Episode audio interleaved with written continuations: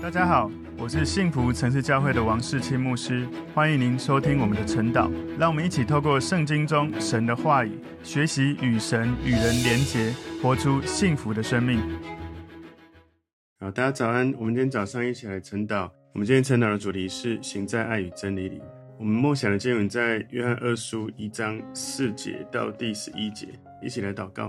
主，我们谢谢你，透过今天神你祝福我们的话语，让我们更多的从真理里面学习如何彼此相爱，来爱神爱人，也学习在面对那些假的教师、假的信息的时候，我们有你的真理，有你的圣灵帮助我们，以免受到迷惑。主，我们赞美你，透过你的真理点亮我们的心，帮助我们。能够活在神的心意里面，奉耶稣基督的名祷告，阿门。我们今天晨祷的主题是行在爱与真理里。默想的经文在约翰二书一章四到十一节。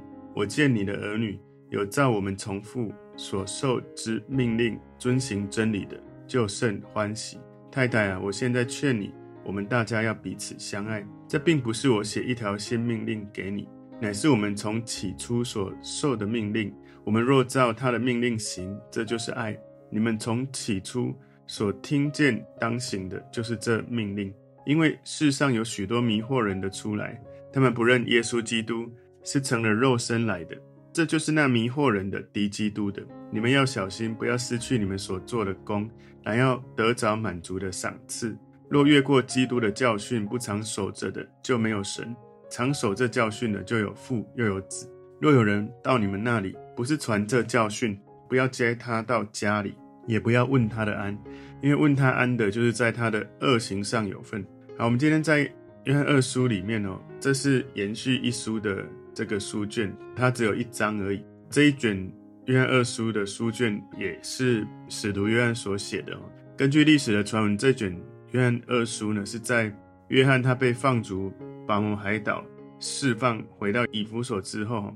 大概是在西元九十到九十九年中间，所以在约翰一书写完之后，又写了二书，在以弗所所写的这个书卷，他在约翰二书起头有讲到蒙拣选的太太和他的儿女，这个第一节里面讲到了这个有两个可能的含义，第一个是当时某一个教会里面有一个敬虔爱主的女信徒跟她的家庭的成员哦，她的名字跟那个蒙拣选的。这个音是类似的，这是第一个可能。第二个可能，太太有可能是在指某一个地方教会，她的儿女就是地方教会的这个信徒。当时可能因为某些政治因素，许多的教会在面临迫害，所以这一卷书信的作者不能够很白的写说哪一个地区、哪一个地方的一个教会。所以如果他说那蒙拣选之姐妹，就是指要领受这卷书信的这个教会，所以这一卷书，因为二书的这个写作的动机哦，跟一书是一样的哦。当时那些地区的众教会受到诺斯底主义的异端影响，所以约翰特地不只是写约翰一书，也写二书，那还会有三书，在警戒受书的人。基督徒要有一件事很重要，就是要遵行主耶稣教导要彼此相爱的命令，在合乎真理的原则下来相爱。有一些人超过了耶稣基督的教导，有一些异端假的教师，特别约翰提醒，千万不要接待他们，以免呢跟他们的恶行有份。所以约翰二书应该是一书的补充说明。约翰一书强调爱弟兄是生命自然的表现出来，没有爱心的就好像还是住在死里面，仍然住在死中。不过为了防止爱心过头变成滥爱，所以。约翰二书有提醒哦，在合乎真理的前提之下彼此相爱。所以在今天这一个约翰二书里面，重点在提醒信徒要彼此相爱，但是呢，不要把爱心去爱那一些异端假教师，才不会好像你跟这些邪恶的工作有份其中，以至于你失去你所做的这些奖赏。所以今天我们的经文把它归纳五个重点哦。第一个重点是行在真理中的喜乐。行在真理中的喜乐。约翰二十一章四节说：“我见你的儿女有照我们从父所受之命令遵行真理的，就甚欢喜。”身为一位牧者，约翰他的心肠知道，如果他的会友、他的会众行在真理里面，那是一个非常令人开心的一件事情。当然，牧者关切真理是非常关切，但不是唯一的关切。对于一个牧师来说，他看到他所爱的、所关心的人行走在真理，是极大的安慰。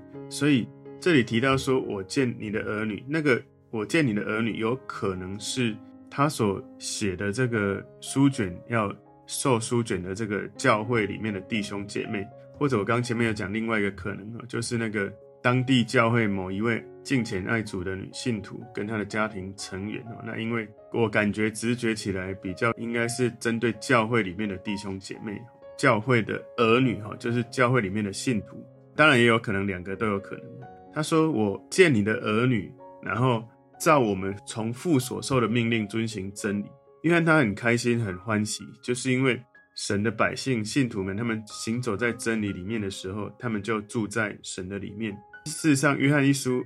里面就有讲到说，如果你们把起初听见的存在心里，就必藏在子跟父里面。所以真理不只是它本身很重要，而且当你明白了，而且行在真理里面，就代表你正在与主耶稣同行。今天第二个重点是彼此相爱的命令。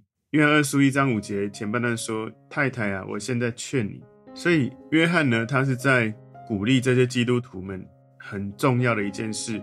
是彼此相爱，因为耶稣曾经教导门徒最大的诫命是爱神，是爱人。所以后半段这里说，我们大家要彼此相爱。这并不是我写一条新命令给你，乃是我们从起初所受的命令。所以约翰清楚明白，不是我要给你们一个新的命令，这不是什么新鲜的事情。耶稣老早以前就讲过了。约翰在他的福音书，约翰福音、约翰一二三书，常常在重复这样的主题：要彼此相爱。因为这非常重要，所以很重要，就要不断的提醒。所以，身为基督徒，我们要来爱神。那爱神有一个很实际的体现，就是来彼此爱人，来爱神爱人。所以，今天第三个重点是彰显神的爱。约翰二书一章六节说：“我们若照他的命令行，这就是爱。你们从起初所听见当行的，就是这命令。”所以，如果一个人你说你是爱神的，你就自然会想要遵行神的诫命。我们昨天有讲到，神的诫命不是难守的哈。耶稣已经提醒我们，其实那个难守的是许多这些宗教人士给你的六百多条的那些律例规条，那是最难守，因为你全部要遵行才能够代表你已经做到。耶稣只要我们爱神爱人，这是最大的诫命。所以，我们遵行神的诫命，不是因为我们是一个被命令、被辖制、被要求的一个人，而是因为。神知道他赐给我们的诫命，对我们的生命是最美好的祝福。神赐给我们诫命，是神给我们的一个生命的礼物，一个生命方向的引导。所以他说，如果我们照他的命令行，如果你真的有爱神，也真的有这样去做，去爱人。约翰在提醒那一些在教会里面的基督徒，你只做你觉得你想做的，但是并没有顺服耶稣基督去爱人，或者顺服。神的旨意在圣经中的教导的人，事实上去爱一个人，跟你在爱情里面的爱，其实它是有一点点不一样的。爱情的爱是因为情感的这种需求，而神要我们去爱人，那个爱是无条件的爱。我之前有讲过，爱有四种爱嘛，有亲情的爱，有友谊的爱，有爱情的爱，有无条件的爱。所以无条件的爱跟爱情不一样，所以我们可能会在没有直接意识到。爱的情况之下，我们去爱人。有时候你知道某件事情需要去做，但是你根本不想做，或者有时候你觉得神在感动你要去做某些事，可是那不是好像你从热情里面激发出来，你就觉得我就天然的感觉这就是应该要做的，因为我觉得神感动我去做。有时候刚开始的时候是没有那些热情的，所以有时候我在做神感动我要做的事情的时候，会有弟兄姐妹跟我说。谢谢世清哥，你这么爱我，或者是谢谢牧师，你这么爱我。事实上很清楚，我知道那个爱当然不是爱情的爱，而是学习神的爱去爱弟兄姐妹。很多时候，当我有其他弟兄姐妹来对我说“谢谢世清哥”或“谢谢牧师，你这样子爱我”，当有人这样子说的时候，我才意识到，事实上我已经先被神爱，然后再传递神的爱。这已经好像成为生活中自然的信念，透过弟兄姐妹也来爱我，或者来提醒我爱他们。我才发现，其实我的思考，我的一些自然的想法已经被神转化了许多。直到有人提醒了我，才知道，哦，原来我现在已经在做神要我做，是去爱神爱人的事情。所以，如果你是一个真的经历神的爱的人，你也在顺服神的爱去做一些事情。有时候对你来说，去传福音，或者成为童工，或者去关怀人，或陪人家读经，或者祷告，做了许多事情。有时候说真的，对肉体来说，并不是那么的方便，并不是那么的舒服，那么的愉快。可是对方已经感受到你真的是愿意这样献上或付出。如果不是神的爱，真的很难。这样子持续的，感谢神，我在我们教会看到很多的童工，很多的弟兄姐妹、小组长，你们真的是我很真实的感受到，是因为神的爱激励你们，不是因为什么其他的原因。所以我也要很感谢，至少在现在在线上听到的弟兄姐妹，或者将来听到的弟兄姐妹，我相信神的爱激励你们，所以你们会在一大早来亲近神，神的爱激励你们，你们会在。许多不方便的时候，愿意去付出、去陪伴、去帮助人。感谢主，我们如果整个教会都不断的去顺服神、去爱神、去传递神的爱，神的爱就会更多的转化这个世界。第一个被转化，当然就是你跟我。所以有时候似乎我们不一定有那个热情、激情的爱，好像去爱一个人的那种实际的感觉。可是有时候人们会感觉到，哇，他很深的被你爱。特别当一个人流着眼泪跟你说：“谢谢你。”对我这么好，或谢谢你这么爱我。有时候你会想说，真的吗？我有这么多吗？可是对方是有实际的这种感觉。其实我自己曾经在感谢一些爱我的人的时候，我也曾经从他们眼神看出来，他们好像觉得他什么都没做。可是我觉得他对我实在是莫大的恩情啊。然后我觉得我也是掉着眼泪就去感恩的那一种过程。所以求神帮助我们，当我们爱耶稣的时候，我们很自然的变成思想行为的时候，我们就变成一种。爱的善性循环，彼此在爱中一起成长。约翰提醒弟兄姐妹要这样子去爱的时候，接下来有两个很重要的提醒。第四个重点就是警告假教师的危险。警告假教师的危险。约翰二书一章七节说：“因为世上有许多迷惑人的出来，他们不认耶稣基督是乘着肉身来的，这就是那迷惑人敌基督的。”所以约翰知道当时有许多的假教师在那个时代对教会是一种危险，所以他在。约翰二书里面提醒，有一些人，他们认为耶稣身为神，耶稣跟这个物质的世界没有真正的联系，这是一种幻影说，哈，就是他不是真正道成肉身，你是看到他的幻影，好像他跟物质世界只有看起来像幻影，但不是真实的，这是一个假教师的教导。所以约翰有一个明确的声明提醒我们，我们必须要承认耶稣基督是道成肉身，是真理成为肉身，活在人间。所以，耶稣他第一次来到这个世界，我们所生活的这个世界，他是真正的人，也是真正的神。耶稣他会以人的方式来到这个世界，人跟神的方式，真正有血有肉的耶稣会再次来到这个世界。所以，约翰说，如果有人不承认耶稣道成肉身来到这里，这是迷惑人，这是敌基督的。所以，如果有人不承认耶稣是道成肉身来到这个世界，传递这样的消息，那这样的消息是迷惑人的。是敌基督的灵，所以约翰在他的第一封书信哦，约翰一书里面已经警告提醒，要提防这些敌基督的人。他们呢，不仅是反对耶稣，而且提供另一个可替代的基督。其实我昨天有讲过哈，基督他的意思是弥赛亚，是救世主，神的救恩透过耶稣来到这个世上，世上他就是救世主。所以耶稣基督，这就是他全部的名字，不是耶稣有基督，是耶稣是基督。所以。除了耶稣以外，其他的不管是释迦牟尼啊，或者是穆罕默德啊，或者是孔子啊，任何我们觉得很伟大的这些人，其实不能够成为救世主。只有耶稣他是。约翰二书一章八节说：“你们要小心，不要失去你们所做的工，乃要得着满足的赏赐。”所以，如果一个人离开耶稣的纯正的教导，让自己进入一个危险的信息里面，他说会失去你们所做的工。会失去使徒教导的这些真理，成为忠心跟随神所领受的祝福。所以这个提醒我们：你正确的去爱神爱人是不够，还要用信心持续坚持到底，不要被这些假消息所引导走到错误的道路，你才会得到满足的赏赐。愿二书一章九节说：“凡越过基督的教训不常守着的，就没有神；常守这教训的，就有父又有子。”所以，否认圣经里面的耶稣，就是在拒绝父跟子。约翰在这里画了一个很清楚的真理的界限。超过这条线就是异端邪说。所以在我们现在这个时代，我们也要能够明白约翰在那个时代所做的这样的事情处理。我们在现代也是有许多人对圣经中所描述的耶稣的这种另外的错误的教导。所以有时候有的人他用学术想要去否认耶稣跟福音书的这些记载。我其实不止一次听过有人跟我说，我觉得圣经的某些地方是对的，但有一些地方是错的。那我最常听到的是新约我相信，但旧约我不相信。我常听到有人这样子讲。有的人是我觉得圣经有一些地方是合理的，我相信，但不合理我觉得不能接受。事实上，不合理的，当然如果从神的角度来说，对人而言有太多东西是不合理的，所以。那一些假的教导，他们越过基督的教导，也就是越过界限。所以我们要清楚，在圣经里面，耶稣的教导，他所说的真理，所说的恩典是什么？我们不要超越这样子圣经的教导。今天最后一个重点，如何面对假教师？约翰二书一章十节说：若有人到你们那里，不是传这教训，不要接他到家里，也不要问他的安。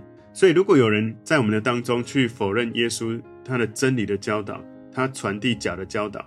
约翰说：“我们不应该接待，也不应该帮助那些宣扬假的信息的这些人。如果你这样做，就是在他的恶行上跟他有份。所以不要跟他有来往，不要接待他。事实上，很多时候我们其实台湾人很喜欢学习跟上课。有时候我们只是看到一个传单，上面写某某的牧者都没有恩膏，然后在哪里要办什么课程或特会。其实我三不五时就会。”收到有不同的教会弟兄姐妹问我说：“诶，这个你认识吗？或者这个诶，有人传给我，我想去。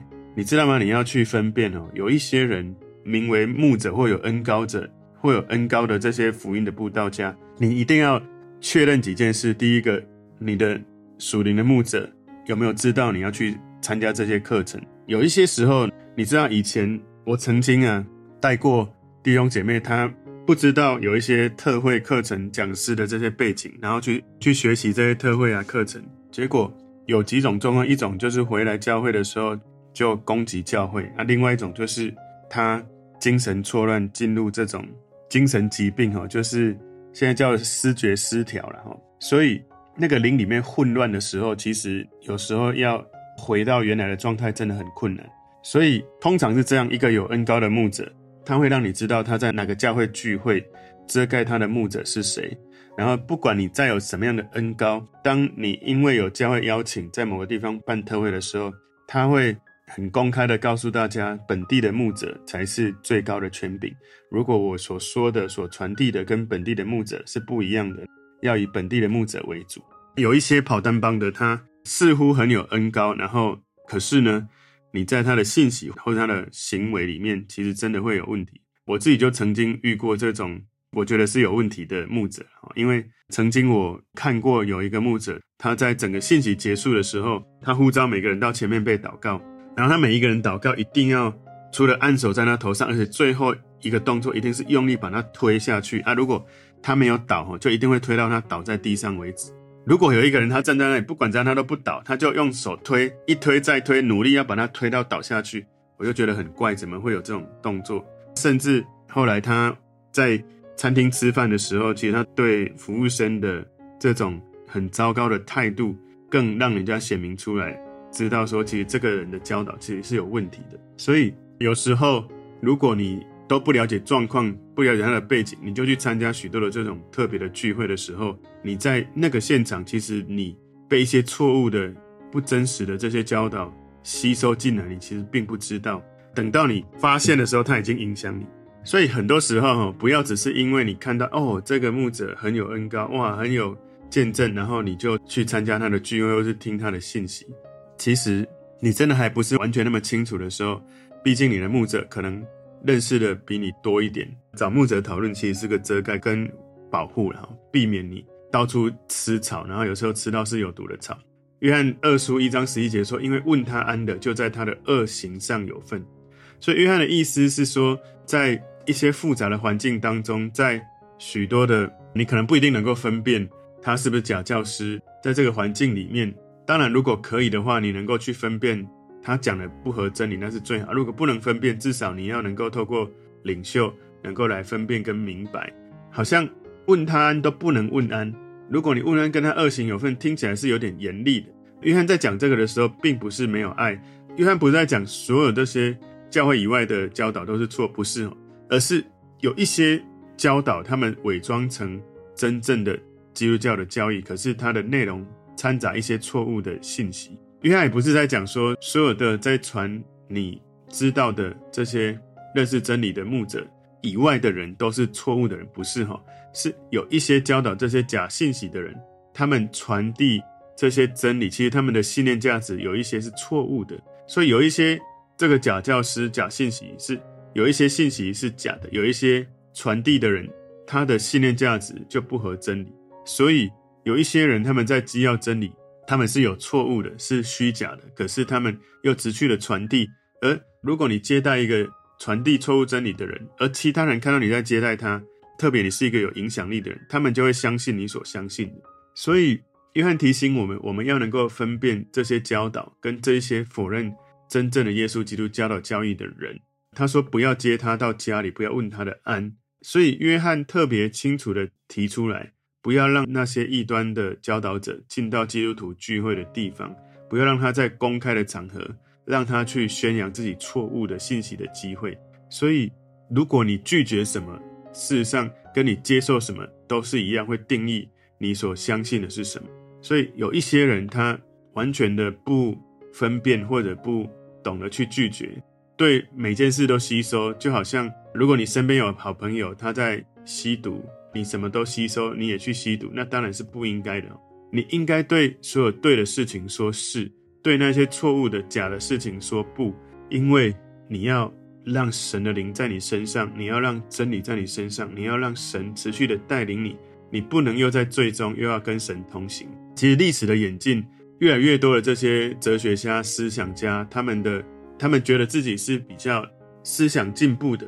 当时的诺斯底教派的这些教师，他们觉得自己有更丰富的知识，他们追求的东西跟纯正的真理追求不一样。历史上有越来越多，其实有一些神学的自由主义者，他们也培育了许多的，不管是领袖、神学家或谁，他们有一些人，他们否认基督教信仰许多的一些基本的教义，他们比较崇尚的是基督教要从现代科学、哲学、思维的这些角度重新评估所有的教义。有一些像科学教啊，像有一些的，他们说他们是教会，但事实上他们不是纯正的基督教，而是用了教会这个名称，但事实上他们不是真实纯正的基督教。所以历史不断的往前，科技不断的进步，但你要记得这些真理永远是不改变的。神的爱不改变，神的真理不改变。不要因为我们知识或者科技越多，我们就推翻了真理。今天的主题行在爱与真理，我们归纳五个重点。第一个重点是行在真理中的喜乐；第二个重点是彼此相爱的命令；第三重点是彰显神的爱；第四个重点警告假教师的危险；最后第五个重点如何面对假教师。如果遇到这些假教师，不要接待他们，不要问他们安，不要跟他们交流。对了，我再提醒一个，就是在我们的社交媒体上面，有时候会有一些。他说他是在巴黎的基督徒，或是哪一个，常常很多在欧洲的基督徒，然后哇，很优美的风景，然后他就说他想认识你。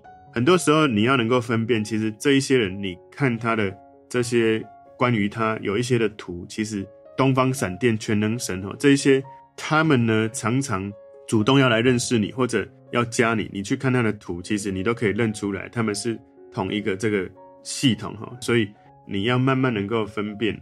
其实之前也有一个同工，他也就传了一一张图。我从这张图的连接去看，去发现，其实它就是从那个异端的这个团体出来的一张图。不过呢，有时候你觉得哇，这些都真好，可是它里面就掺杂一些不合神心意的教导。求神帮助我们能够真实的活在神的真理、神的爱里，也能够去明白那一些假的教导，不被他们迷惑。我们一起来祷告，主，我们谢谢你透过今天。约翰二书帮助我们学习行在爱与真理里，求主继续用你的爱激励我们走在你的真理里面，明白那些假的教导，能够继续传承神的爱，能够活在神的心意里面。感谢主，奉耶稣基督的名祷告，阿门。